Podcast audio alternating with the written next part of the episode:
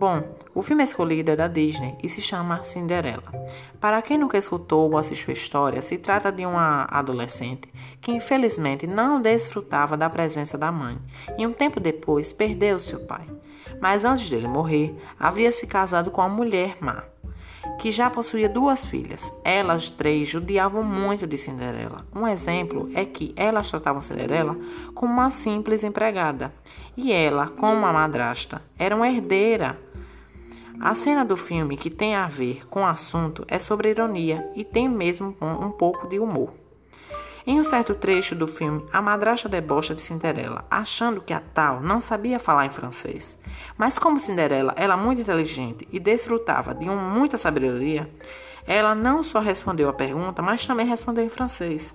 As filhas da madrasta, em que não sabiam de nada, até, achou até chegou a se perguntar: Elas estão falando em espanhol? Aí a irmã respondeu: Não, é inglês.